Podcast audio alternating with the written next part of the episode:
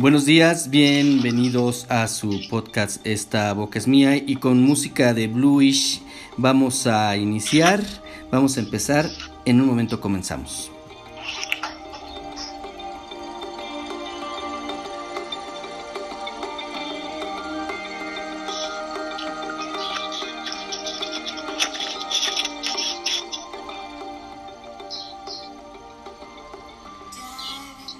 Y bueno, pues eh, les damos la bienvenida a este podcast y bueno, pues nos da mucho gusto eh, tener de invitada en esta ocasión a una buena amiga, una artista eh, plástica visual y diseñadora, diseñadora gráfica Carolina Ramírez Lomas. Carolina, buen día, bienvenida. Hola Mario, buenos días, gracias por, por tu invitación a este podcast. Oye, este, fíjate que está, eh, eh, estábamos pensando sobre el tema. El tema realmente es muy, muy interesante. Eh, ¿Cómo es que se establecen vínculos entre lo que sería el psicoanálisis y el arte? Yo creo que es un asunto, es un tema que ha venido eh, pues eh, ocupando las reflexiones estéticas, las, reflexiones artísticas, eh, básicamente desde que inicia el, psicoanálisis, ¿no?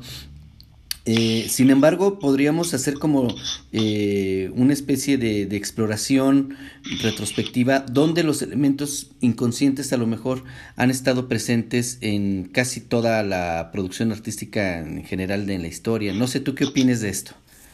Ay, Mario, sí, sí, fíjate que, que eso que platicas eh, de la relación entre el arte y el psicoanálisis, el psicoanálisis es, es una, eh, eh, una parte muy extensa, mucho, muy extensa de lo que viene desde el surgimiento del psicoanálisis. Yo digo que no es una relación sólida, no es una relación muy formal entre las dos, entre el arte y el psicoanálisis. Este, pero eh, Freud hizo un estudio muy extenso en cuestiones de el arte como vía, como una vía. ¿Para qué? Pues para saber de dónde viene eh, la vena artística, la vena emocional de, de la producción. Y fíjate que, que a través de las lecturas que he hecho en relación del arte, ha sido muy interesante que Freud ha tratado los casos de Miguel Ángel, si no me equivoco. Eh, eh, ahorita me llegó la confusión, no sé si es Miguel Ángel o Da Vinci. Sí, sí, es Miguel Ángel. Este, ah, Miguel Ángel. Sí. Ah, bueno. El, Moisés, hace un, hace un estudio sobre el Moisés, ¿no? Sí, sí, sí. Bueno, y además ha hecho, no, de, Da Vinci también, perdón, también de él. Porque eh, decía que Leonardo, en su carácter de hombre de su tiempo, de hijo bastardo, eh, hizo el análisis desde dónde en Da Vinci salía esa vena creativa, esa ese universo tan vasto que además de ser pintor fue arquitecto, fue músico, fue cocinero, místico también. Sí de todo lo, lo investigado sobre su vida, llegó a una conclusión muy rápida en decir que lo que a él le movía era la investigación. No era tanto el talento, no era tanto que supiera de verdad hacerlo todo, sino era un muy buen observador. Y lo que lo mantenía a él estructurado en su psique de, un hombre eh, a lo mejor con traumas infantiles, por decirlo así, este, fue, fue precisamente que tuvo la libertad de la, de la investigación, de la observación, de todo lo que vio, para él fue su sostén. Eh, digamos que en aquel tiempo pues no hubiera necesitado de un analista o de un psicólogo. Entonces, es muy interesante, muy interesante desde dónde viene todo ese estudio analítico sobre el arte. Yo digo, y es muy personal y no es eh, en cuestión de que se tenga que tomar a rajatabla lo que estoy diciendo, pero eh, yo tengo la teoría de que el arte no necesita del psicoanálisis, pero el psicoanálisis sí necesita del arte. Sí, tú como artista, y aquí yo, yo quisiera preguntarte, tú como artista, eh, ¿por qué te sientes inclinada a eh, entrar al mundo del psicoanálisis? ¿Lo, ¿Lo, haces como persona o como o en tu proceso creativo te ayuda o usas el psicoanálisis? Eh, pienso que en todo, ¿sabes? Porque hay un proceso personal que desde el arte para mí se viene jugando. Es, es como una identidad que se me está formando a través del arte. ¿Sabes? Es, es como, ¿qué es lo que en mí me indica? Pues a mí lo que me gusta, a mí lo que me apasiona es el lenguaje. Pero un lenguaje eh, no hablado, yo no domino mucho el lenguaje hablado, sino más bien yo puedo dominar el lenguaje artístico, la imagen, la traducción de conceptos en imágenes, que eso es algo primordial en el diseño gráfico, Pero en el arte es mucho más amplio porque y ahí se juega una iconología, la iconografía y un lenguaje sumamente personal. No es nada más una emoción que mostrar, sino creo que es el, inconsciente, precisamente. Esa parte de, mí que, quiero saber si a través del arte puedes una vía propia para apalabrar lo que no he podido apalabrar de mí, de, de lo que tengo más escondido en mi, en mi pensar y en mi sentir, eh, para que logre ser una vía de expresión y una vía de conocimiento y una vía de lenguaje en la que un espectador pueda retroalimentarme. No sé si, si me doy a entender. Sí, eh, claro. Eh, yo, yo entendería que por principio el psicoanálisis es una técnica terapéutica eh, que buscaría en todo caso la sanación a través de una aportación que haría Freud que sería el descubrimiento del inconsciente. Eh, esa eh, especie de, bueno, de psiquismo, de vida mental, pero que permanece latente, que no está manifiesta, ¿no? Eh, y por eso, ahorita que hablabas del uso de la, de la palabra, una forma que tendría el psicoanálisis de, de sanar sería a través de, la palabra, ¿no? Que sería como traer a la conciencia aquello que, que, está en las profundidades, ¿no? Por eso se habla de una, de una psicología profunda del, en el psicoanálisis. Y obviamente, bueno, pues vendrían posterior a Freud personajes como Jung eh, eh, o el propio Lacan, ¿no? Que, que, ya aportarían. Ahora, cuando hablamos de, del inconsciente, yo, yo pienso que, el, por ejemplo, los surrealistas hablaban del automatismo psíquico eh, dejar. Pero ahorita cuando empiezas a hablar de, de una iconología, de eh, hasta qué punto en la pintura se puede hablar de una intervención eh, inconsciente, eh, como, en, como en el caso de las, de las palabras, en la verbalización, quizá ahí sea un poco más fácil que podamos caer en el, en el, en darle la puerta abierta al, al, al inconsciente, ¿no? Pero en el caso de la pintura, como que, bueno, la pintura y las artes visuales, como que yo pienso que ahí eh, la conciencia está más como eh, alerta a no dejar eh, salir los elementos inconscientes. No sé, ¿tú qué opinas? Oh, bueno, hay muchas preguntas implícitas y bueno, me gustaría, ojalá pudiera contestarlas todas. está muy interesante. yo, yo creo que es, la palabra es una vía siempre lo ha sido, pero no siempre es la mejor opción, porque no todo lo que se apalabra en el psicoanálisis eh, es lo que el analista diría que es válido. Me explico, no es, no es todo la palabra, es el reflejo del inconsciente, sino más bien eh, los analistas sacan una sola palabra, aunque fuera, del analizado, para mandarlo al diván Adiván, ¿qué significa? Pues es que ya, ya palabró algo que de verdad viene desde el inconsciente. Para eso es la formación clínica en el psicoanálisis, eh, el cual, bueno, pues esa es otra parte de, mi formación. que todavía no llego a ella. Sí, sí. Eh, pero, por ejemplo, la iconología, la iconografía está atada a un contexto social, histórico, y eh, bueno, que también es importante porque la historia del sujeto pues también es de su contexto. Eh, y, bueno, voy a hacer como una referencia que a lo mejor no tiene nada que ver con lo que me estás preguntando, pero por ejemplo, ahora eh, Freud hablaba sobre la sexualidad, que todo, todo lo, implícito en la sexualidad pues es perteneciente al ser humano y, no hay conexión en ello. El acto está basado en la sexualidad, pero las personas lo entendemos como que todo tiene que ver con el sexo y no es así. Una sexualidad, eh, un erotismo no, no implica, no implica lo, lo coital, sino lo emocional, lo amoroso, el, hasta el complejo de Edipo está muy relacionado en ello. Entonces, todas esas bases sexuales desde la infancia es lo que forman al sujeto.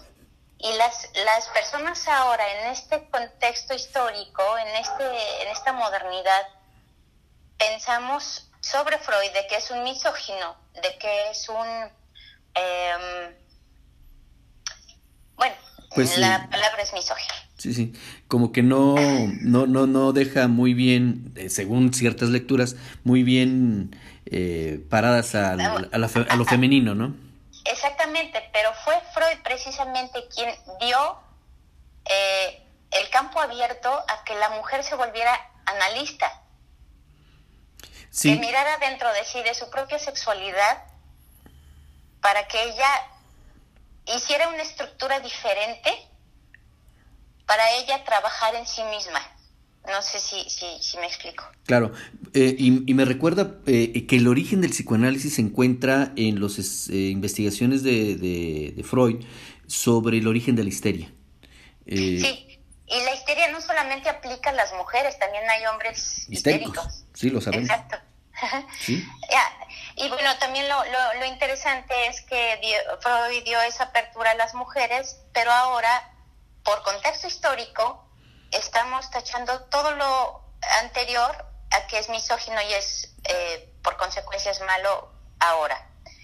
No son más que hijos de su tiempo, ¿sabes? Todos esos psicoanalistas, todos esos locos que se atrevieron a hablarlo de, de todo, ¿no? Desde todas las perspectivas y desde cómo es, desde las bases sexuales en la, en la vida del niño. Entonces, eh, así como lo hizo en la sexualidad eh, humana, también eh, desde el arte es un pues un contexto histórico muy importante en el desarrollo de las personas.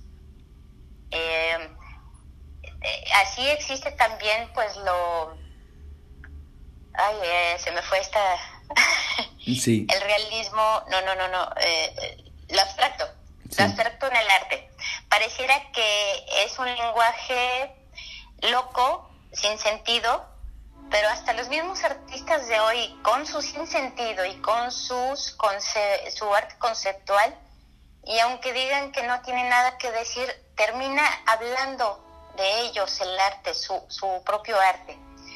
De la manera en que yo lo veo, Mario, este, mi tesis de maestría, pues lo voy a hacer acerca del arte y el psicoanálisis, obviamente, pero no tanto desde un producto terminado como es la obra de arte, sino desde eh, el mismo actuar el arte, por ejemplo, en la pintura. Sí. Eh, el trabajo que hace este Jackson Pollock, eh, ya a veces manchas de, color. Ya. Y esa kinesis que él, a través de la de cual surgen sus obras, sus obras, ¿cómo?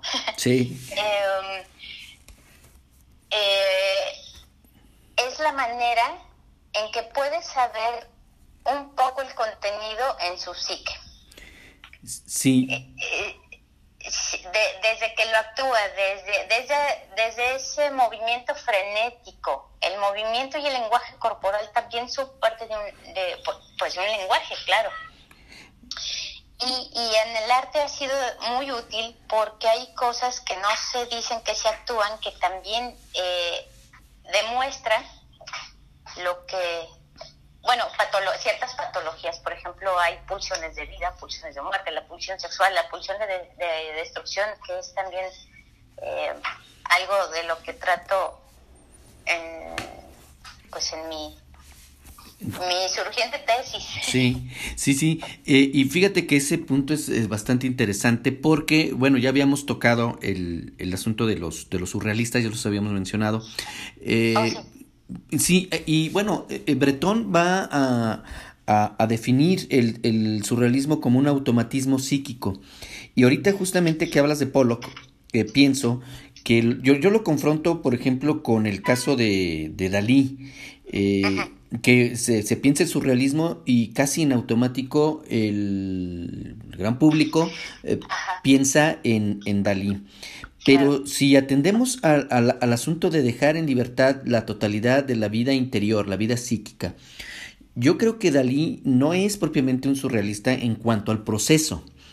Eh, las imágenes formales, o sea, el elemento formal de, de Dalí como eh, un generador de imágenes que nos remiten a espacios oníricos, que también es otro tema que, que sería interesante hablar del sueño, es lo que lo convertiría de alguna manera en surrealista, pero pues eh, eh, estamos de acuerdo que Dalí no va a renunciar a su técnica y que todo está muy consciente y muy pensado, ¿no? En, en Dalí. En cambio, en Pollock sí será esta libertad, este movimiento frenético que hablas, este dejar hacer el, el, azar, el chorreo, que el azar eh, justamente no sería tanto un azar, ¿no? Eh, así es. Que serían los elementos inconscientes los que están actuando a través del, del, del de lo que se llama el action painting, ¿no? Eh, y, y Pollock estaría siendo un surrealista de alguna manera en el procedimiento. Quizá, bueno, pues ya los teóricos los críticos de arte dirán que Pollock pues, es eh, expresionismo abstracto, ¿no? Pero quizá en el procedimiento sí hay un, un elemento, una fuerte carga eh, inconsciente y simbólica, ¿no? En, en, en el actuar. ¿Tú qué opinas de esto? Eh, sí, definitivamente, pues hay un actuar eh, que desde la psique humana se maneja desde lo simbólico, desde lo real, desde lo... Eh, ay, bueno, son, son, son, tres vías. Lo real, lo... Ah, lo imaginario, lo real, lo imaginario y lo simbólico. Así lo maneja Lacan. Y bueno, cada uno tiene la función lo, lo, imaginario viene desde lo que es, eh, se considera imágenes, no la imaginación como tal, no como, como si tienes una imaginación muy grande, sino imágenes, se refiere a eso. Eh, desde lo real es, es en el psicoanálisis lo que no puede ser apalabrado. Entonces, eh, el surrealismo a mí me parece, sí, hay, hay íconos, hay cosas muy propias que se mueven desde la psique del artista, pero además de ello está involucrado eh, e, e, el, dejarse, el dejarse a una, a un sinsentido. Eh, para mí eso es eh, el surrealismo. Lo que primero te venga a la mente, lo que puedas, lo que pueda parecer un código, lo que pueda parecer un lenguaje, a lo mejor están haciendo un total sinsentido no, no sé si, si estoy comprendiendo bien la pregunta, pero... Sí, eh, eh, pues sobre los procedimientos de los artistas, ¿no? Eh, y cómo el inconsciente se puede filtrar en, en, la producción. en, en, Dalí, aunque es surrealista, o así se le clasifica, yo dudo mucho que haya elementos inconscientes. Son, son elementos simbólicos muy conscientes en Dalí. En cambio, en Pollock hay una libertad de, de creación. Oh, ya, ya, ya sí, ya, ya, ya eh, retornó, retorno a esa, a esa respuesta. Sí, a lo mejor no fui muy eh, claro yo. no, no, no, lo que pasa es que vienen dentro de muchas, muchas respuestas y es muy, muy interesante los, todo lo que has tocado de, a, responder. Eh, en Dalí, híjole, Dalí... Bueno, entonces, eh, nos estabas comentando sobre esta, eh, digamos, diferencia o entre los procedimientos de, de Pollock y los de Dalí respecto al inconsciente y este eh, quizá un vínculo con una teoría psicoanalítica, ¿no? Sí, uh, bueno, mencionaba que, que, por ejemplo, en el surrealismo eh, es, este, busca trascender lo real a partir de un impulso psíquico del imaginario o lo irracional. Eh, bueno, esto eh, a mí me parece una analogía a lo que te decía hace rato, no todo lo que sea palabra funciona para una vía de sanación, porque lo manifiesto en las pinturas de, de Dalí, pues es una locura implícita, ¿no? Pero más allá de sus imágenes, de lo que la gente podría interpretar en, en, su, en su iconografía, en su manera de trabajar, es, es lo que él quiere mostrar. Entonces lo que se quiere mostrar, pues ahí está eh, dado. Entonces, eh, hay más cosas, hay más cosas escondidas en la psique de Dalí, que pues también sería una cosa muy interesante, hacer un análisis entre líneas, por decirlo así, de su obra y de su actuar, porque hasta en su actuar era un extravagante. Eso de traer eh, animales salvajes eh, como mascotas o poner en su museo personal una eh, automóviles, ¿no? Um, y esculturas hechas con ello, pues habla de otra cosa. Pienso, pienso que ese, ese actuar ese, esa cosa que no ha salido por completo en una obra terminada. Hay, hay maneras y puede haber técnicas que puedan ayudar al analista, aunque sea en retrospectiva, hacer un análisis de todos, ese, de, además de la obra del actuar de Dalí. Sí. Eh, eh, en este caso, tú como artista, ¿qué encuentras en el psicoanálisis? Fíjate que cuando yo decido estudiar psicoanálisis, eh, fue por un, amigo que es artista también y que me platicó sobre la maestría. A mí se me hace una cosa súper importante en el arte saberlo, el contenido psíquico de cada quien, ¿no? Porque es finalmente desde ahí va a venir el esa cosa que debe de ser apalabrada, no sé si me explico. Yo llevé una cosa con la otra. Al mismo tiempo de que estuve llevando la formación en, en, psicoanálisis, en teoría psicoanalítica, eh, al mismo tiempo me iba dando cuenta de la importancia de las artes plásticas para ello. ¿Por qué? Porque siguen siendo vías y, y, en el, y en el mismo psicoanálisis pues no te aseguran una cura, ¿sabes? Eh, sino sigue siendo una posibilidad de. Entonces, ah, como artista me ha sido muy importante porque desde donde yo estoy moviendo mi psique para apalabrar lo que no puedo. Yo digo de mí misma que yo pinto por no hablar ¿sabes? Aunque es muy importante el apalabramiento y, esto mismo que estamos comentando lo está haciendo para mí. Em, las imágenes, hay imágenes y hay iconos que lo representan a uno. Eh, entonces ese es un lenguaje muy personal de algo que sigue estando latente, de dolores, de traumas, de cosas que debe uno de eh, sublimar para que sea menos trágico una, una repetición en, en,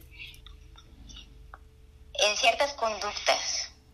No sé si, si me quiero dar a explicar desde mi punto de vista. Claro, sí, eh, digamos, eh, si, si lo entiendo, sería como, como utilizar el arte como una vía para expresar lo no manifestado, para eh, traer a la conciencia aquello que subyace, decíamos, en las capas eh, profundas y que a lo mejor eh, se ha utilizado como técnica terapéutica el hablar, pero habrá quien quiera o le sea más fácil eh, expresarlo no verbalmente, sino con otro tipo de lenguaje, ¿no?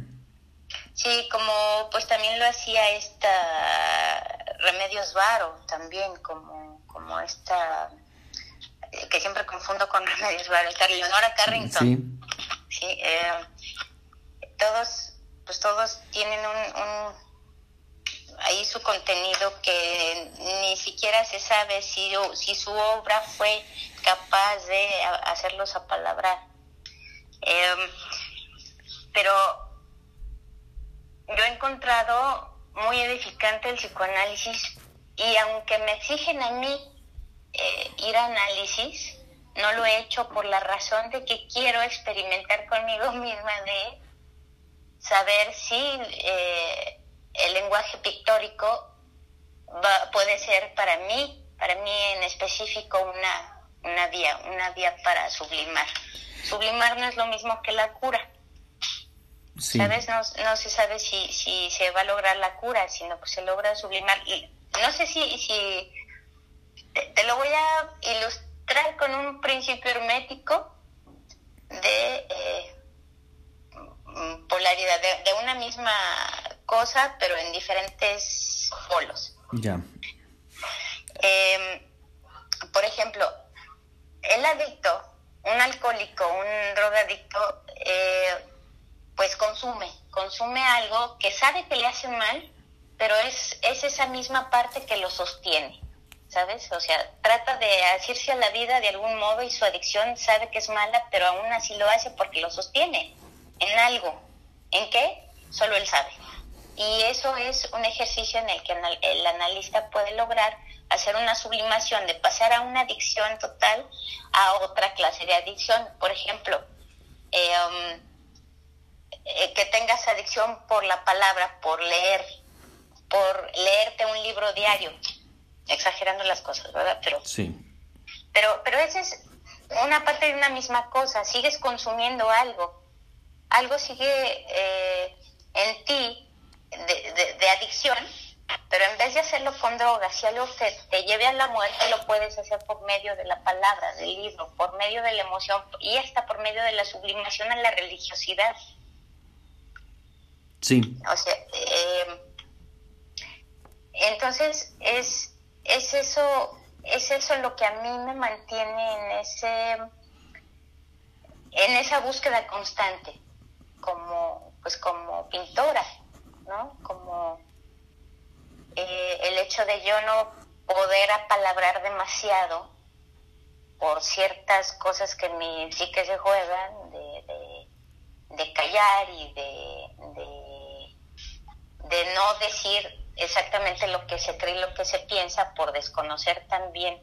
Son cosas que se intuyen, más no que se pueden apalabrar. Entonces, eh, eh, para mí, eh, haber estudiado esta maestría significa la vía para mí para poder pues sacar lo, mejor en mi en mi actuar y en mi artístico y en mi vida personal. Sí, porque al al final, bueno, Freud también nos habla de estas eh, polaridades, ahorita que mencionabas este principio hermético de las polaridades, eh, que bueno, también los sofistas hablaban en su retórica de que todo tiene dos caras. Eh, este principio de vida y principio de, de muerte, ¿no?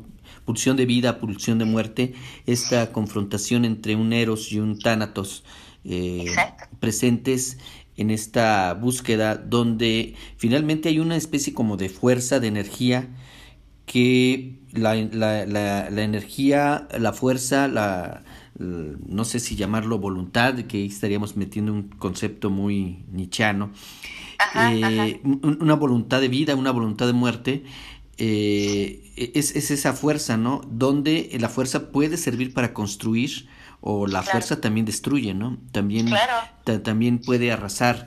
Y, y, no sé si estaríamos tocando ya los, los, los terrenos de lo que podría perfilarse como una arteterapia. ¿Crees que exista eso de una arteterapia? ¿El arte cura? Eh, eh, yo pienso que es solamente otra manera más de hacerlo. pienso que, que el arte a ciertas personas puede sublimarlos hacia la cura. ¿Sabes? Sí, sí, sí puede haber. Puede haber porque si se personaliza tanto ese lenguaje, si se hace propio, yo pienso, yo pienso que se podría lograr muchísimas cosas a través de, de, del arte. Eh, no me atrevo a decir que lo es como tal, ni, ni que una arte terapia eh, realmente logre una cura porque pues no son más que modos de llevar las cosas adelante. Sí. Em, pienso que eso ya requiere de verdad un trabajo titánico de, de parte de un analista, porque hasta creo, no, no demerito para nada la psicología, eh, pero en lo personal una cosa que me ha gustado más de, la, del análisis, del psicoanálisis, es que el psicoanálisis te muestra pues, tu lado más dark, tu lado más oscuro. Sí. Y, la psicología muchas veces es tan humana, no sé si humanista, como para que te diga, ay no, pues vas bien o, o lo estás logrando bien y como, como como uno olvidando la porquería debajo de la alfombra. Pienso que el trabajo de la psicología es importantísimo eh, porque pues tiene que hacerse cargo de ciertas de ciertos paradigmas, de ciertos temas que, que el análisis, que el psicoanálisis pues trata desde las profundidades. Las personas no siempre eh, soportan un análisis tan profundo de sí mismo porque lo que alcanza uno a descubrir de sí mismo, pues asusta. Asusta y desestructura. Sí, sí. Y, es eh, de alguna manera también, pues, eh, encontrarse con un desconocido, ¿no? Exacto, exacto. Con, lo ominoso que dice Freud, lo ominoso quiere decir pues, lo, lo, lo, lo que asusta, lo perverso. Lo siniestro también. Tiene... Eso, eso, esa es la palabra, lo siniestro. Sí. Y, ajá. No, no, adelante. Ah, perdón. Eh, y bueno, lo siniestro pues también viene desde, desde la infancia primaria, bueno, sí. desde que la persona tiene uso de razón, eh, que va encontrándose a sí mismo a través de un espejo y a través de una labor de materna, eh, de, de enfrentarlo al espejo un niño que no se ha enfrentado a la palabra materna y al espejo es un niño que puede volverse psicótico. A menos así se, se entiende de, los ensayos de Freud sobre la, primera infancia, ¿no? Y em, e, e, esta, esta parte eh, pulsional de las personas que en psicoanálisis hay muchísimas pulsiones Básicamente pulsión de vida, pulsión, las que te dije hace rato, de muerte. Y, y, y, y esa pulsión de, de, destrucción también viene desde una cosa eh, ominosa, viene desde lo siniestro, desde lo que, lo que le tememos, aunque incluso lo veamos en nosotros mismos. Eh, lo siniestro lo encontramos en el otro, pero el otro es un reflejo de uno mismo. Entonces es una, una cosa muy rebuscada en cuanto a conceptos psicoanalíticos que todos tienen que ver, todos están ligados unos con otros, el eros, el tánatos, eh, el narcisismo, eh, la psicosis, no, o sea, todo, todo, todo en algún punto confluye. Entonces, pues es, es muy complicado para la persona enfrentarse con esas cosas que, que son de afuera, pero que también lo encuentras en ti mismo. Sí, y bueno, pues yo creo que, que, estos temas pues son muy, muy interesantes. Hay muchas cosas que se podrían todavía explorar, que podríamos eh, comentar. Eh, ¿Dónde hiciste tu, tu posgrado sobre psicoanálisis? Eh, en, en CEPSIMAC Centro de Estudios Psicoanalíticos de Aguascalientes, no, de México en la ciudad de Aguascalientes. Ah, muy bien. Algo así, algo así es el... Eh, sí, sí, y, y bueno, pues, eh, ¿tu, ¿tu trabajo artístico mm, se puede ver en algún lugar? ¿Tienes algún...? Mira, voy a abrir mi página de Facebook específicamente para mi obra. En mi perfil personal de Carolina Ramírez Lomas, que lo encuentras en Face. Sí. Eh, ahí tengo poca obra, pero estoy en, en el trabajo de mi, de mi perfil eh, exclusivo de, de, mi obra. Sí. Eh, y, y, también por ahí quedó pendiente el tema de cómo hay una eh, relación inconsciente entre los diseños gráficos y, y, los mensajes, ¿no? Porque... ese es otro tema súper interesante. Sí. Me, si me permites en otra ocasión. Claro que sí, claro que sí. Este, Sí, porque ahí eh, en el ámbito de la publicidad y en el ámbito del, de los mensajes, de los contenidos, eh, hay, hay mucho, mucha tela para cortar. Sí, sí, sobre todo porque tiene que funcionar bajo el principio de menos es más. Sí, sí, sí. Lo cual lo complica bastante. Sí, desde luego. Bueno, Carolina Ramírez Lomas, bueno, pues muchas gracias por haber aceptado la, invitación y pues esperemos que no sea la, la, última que estés en, eh, aquí en este podcast, esta boca es mía. Eh, Ay, sí, yo también espero que no sea la última. claro que, sí. haya servido de algo mi, mi, mi experiencia en en arte y psicoanálisis. Claro que sí. Bueno, no soy una experta en psicoanálisis, vaya, ni, ni, en el arte, estoy empezando, pero tengo muchas cosas que decir. Oye, y eh, es que no hay expertos en psicoanálisis, ¿no? ¿O, tú crees así como, o sea, como que es una, una teoría todavía en construcción en muchos sentidos, ¿no? Exacto, porque ni siquiera uno es experto en su propia mente, entonces, bueno, solo son maneras de... A mí me ha hecho mucho, mucho ruido y y sentido todo lo que en el psicoanálisis he, he, interpretado, porque ni siquiera he podido comprender bien todo, pero, pero me ha sido muy revelador. Pues y gracias a ti, Mario, por haberme invitado. No, no, pues aquí estamos y eh, pues eh, estamos en la ruta de, del, del conocernos, ¿no? Eh, por ahí también el, el, psicoanálisis nos, nos hace una, una reflexión para, para el autoconocimiento que finalmente pues es lo que realmente interesa. Y bueno, pues nos vamos y eh, pues vámonos escuchando eh, lo que eh, pusimos al principio, Bluish. Y bueno, pues muchas gracias Carolina. Este fue, Este fue su podcast. Esta boca es mía y nos vemos la siguiente semana. Gracias, hasta luego. Hasta luego.